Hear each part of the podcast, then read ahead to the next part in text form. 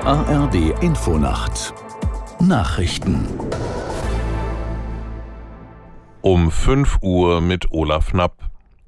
Griechenland leidet weiter unter zahlreichen Waldbränden. Die Situation auf der Insel Rhodos hat sich erneut etwas verschärft. Aus Athen Jörg Seiselberg. Seit einer Woche lodern die Waldbrände auf Rhodos. Am Abend haben starke Winde die Feuer weiter angeheizt. Nach Angaben des griechischen Fernsehens nähert sich eine der drei großen Brandfronten erneut den Ortschaften Gennadi und Vati im Südosten der Insel. In der Nähe des Küstenortes Kiotari zerstörten die Flammen nach Informationen griechischer Medien gestern Abend mindestens zehn Häuser. Am Flughafen und in Rhodosstadt warten immer noch zahlreiche Urlauberinnen und Urlauber darauf, nach Hause zurückkehren zu können.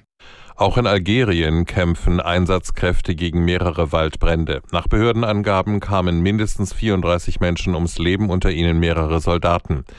Die Menschen seien während einer Evakuierungsaktion von Flammen eingeschlossen worden, teilte das algerische Verteidigungsministerium mit.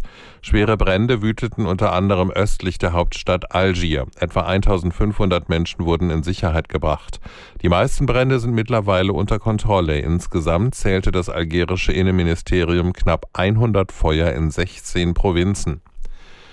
Israels Ministerpräsident Netanyahu hat die Verabschiedung eines zentralen Teils der umstrittenen Justizreform verteidigt.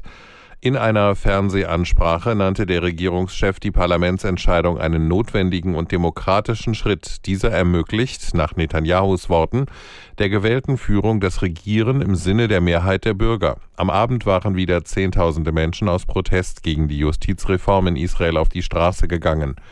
Heute will die Opposition beim höchsten Gericht eine Petition gegen das Gesetz einreichen, weil es die Handlungsmöglichkeiten der Justiz deutlich einschränkt. Im Prozess um den Terroranschlag in Brüssel vor sieben Jahren wird voraussichtlich heute eine Entscheidung fallen. Nachdem die Geschworenen und der Richter mehr als zwei Wochen lang beraten haben, soll heute verkündet werden, ob die zehn Angeklagten schuldig gesprochen werden.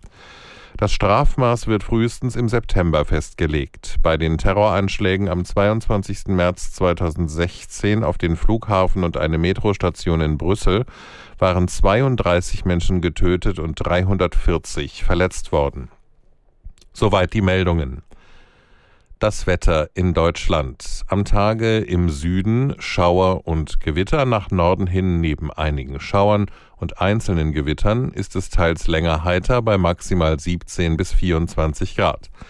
Morgen am Mittwoch dann Sonne und Wolken, Schauer und Gewitter bei 17 bis 23 Grad. Am Donnerstag und Freitag im Süden und Osten vorübergehend freundlich, sonst örtlich Gewitter bis maximal 28 Grad. Das waren die Nachrichten.